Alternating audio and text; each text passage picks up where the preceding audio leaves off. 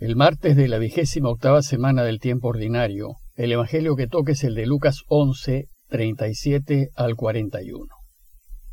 En aquel tiempo, cuando Jesús terminó de hablar, un fariseo lo invitó a comer a su casa. Él entró y se puso a la mesa.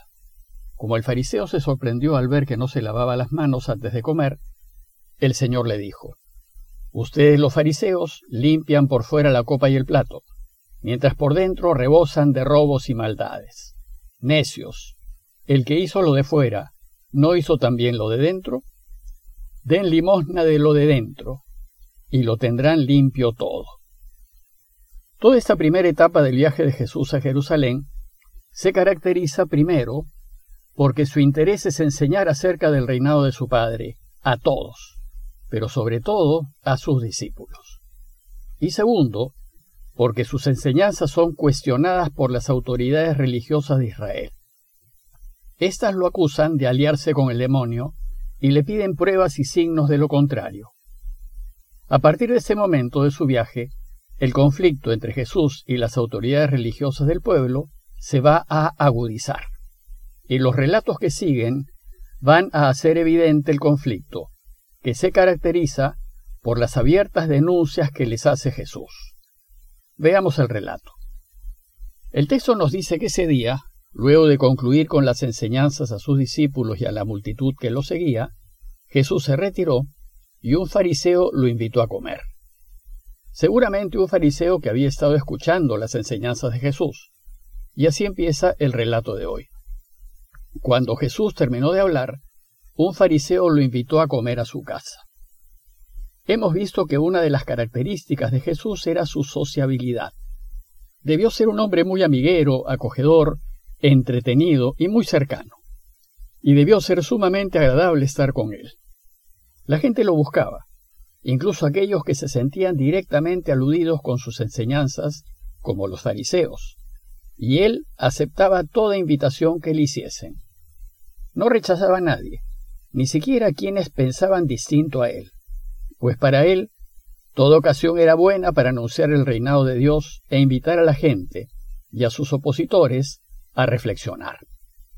Su modo de ser hacía que la gente no se cerrase en sus ideas, sino que se dispusiese a cuestionarlas. Esta vez, por ejemplo, Jesús es invitado por un fariseo.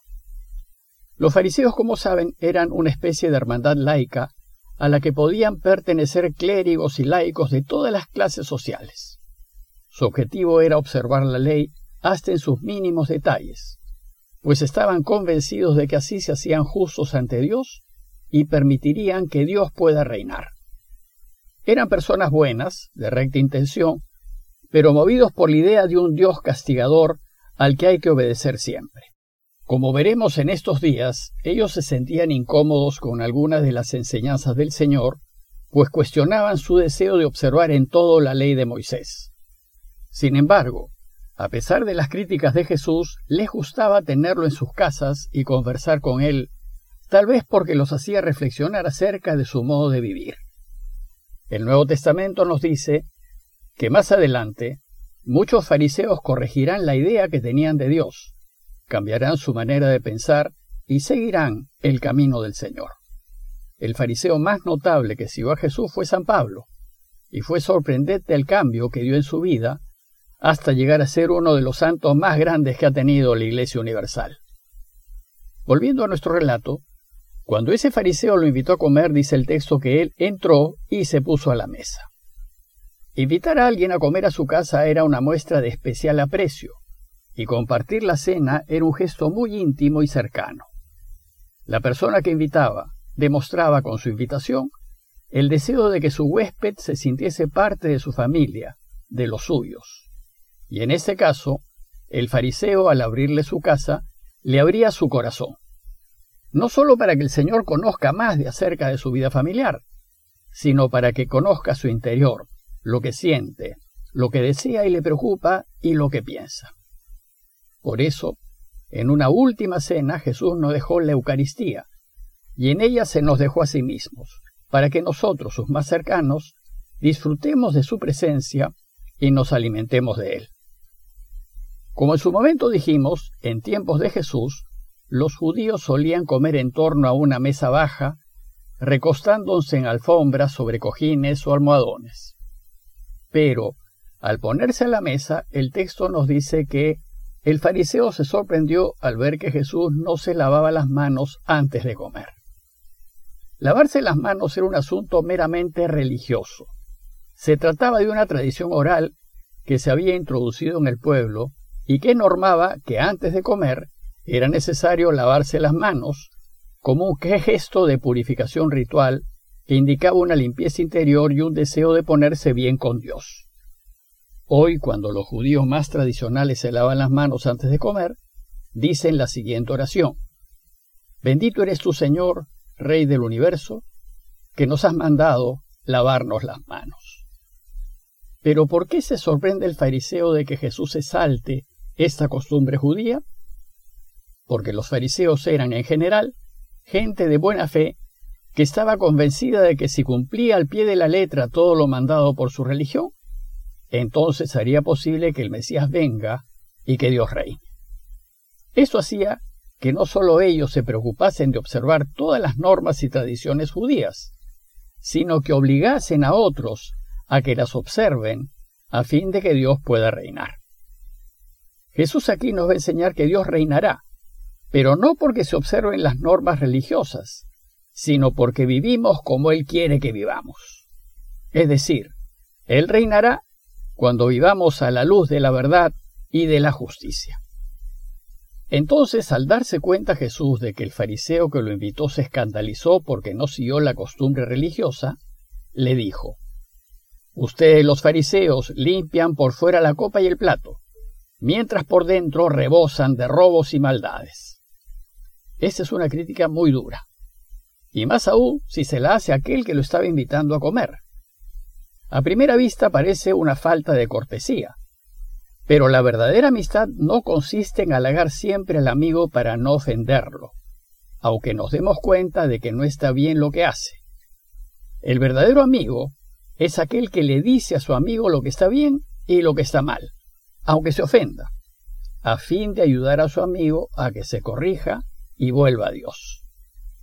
Con este ejemplo de Jesús, la Iglesia nos está enseñando una de las importantes enseñanzas del camino del Señor, que más importante es el fondo que las formas, que más importante es el corazón que las apariencias externas. Se trata de una enseñanza muy válida para todos los tiempos y también para hoy, pues solemos preocuparnos del qué dirán, de lo externo, de lo que se ve, de las apariencias, como lavarse las manos, que es algo meramente externo y superficial. Y no es que Jesús se oponga al lavado de manos, que era un gesto religioso de desear ponerse en armonía con Dios. Jesús se opone a que el fariseo crea que con lavarse las manos ya basta para estar bien con Dios.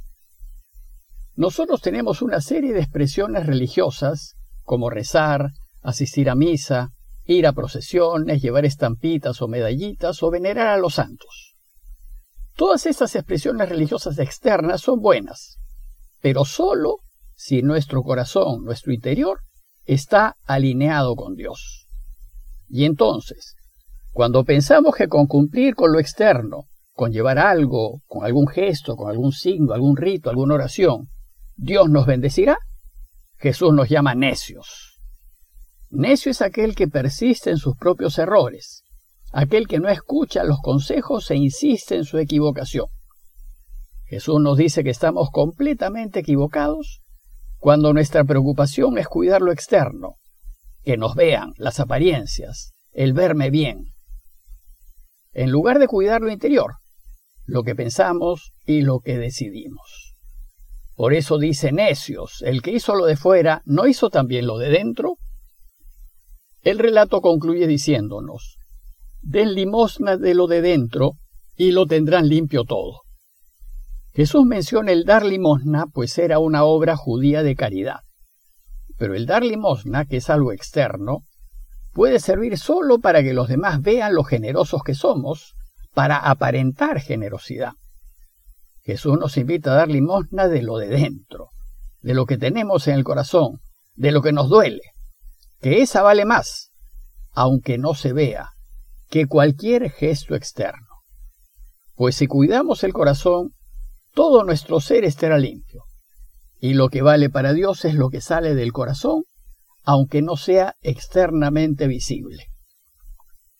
En conclusión, si deseamos estar bien con Dios, procuremos lavar nuestro corazón, purificarlo, buscar ser personas íntegras, de modo que lo que hagamos refleje lo que llevamos dentro.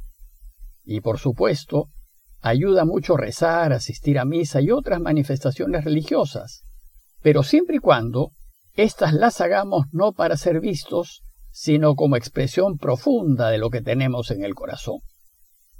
Pues finalmente, lo que nos lleva a Dios es practicar la caridad, la justicia y el respeto al otro. Y si bien las oraciones ayudan, cuando nos encontremos cara a cara con Dios, Él no nos va a preguntar si nos lavamos las manos antes de comer, ni qué zampitas llevamos, ni cuántos rosarios hemos rezado. Lo que nos preguntará es, ¿y qué han hecho por el otro? ¿Qué han hecho por el necesitado? Pidámosle pues a Dios que nos ayude a cuidar nuestro corazón, para que seamos auténticos y coherentes, y que nos ayude a ayudarlo ayudando a las personas que están en necesidad. Parroquia de Fátima, Miraflores, Lima.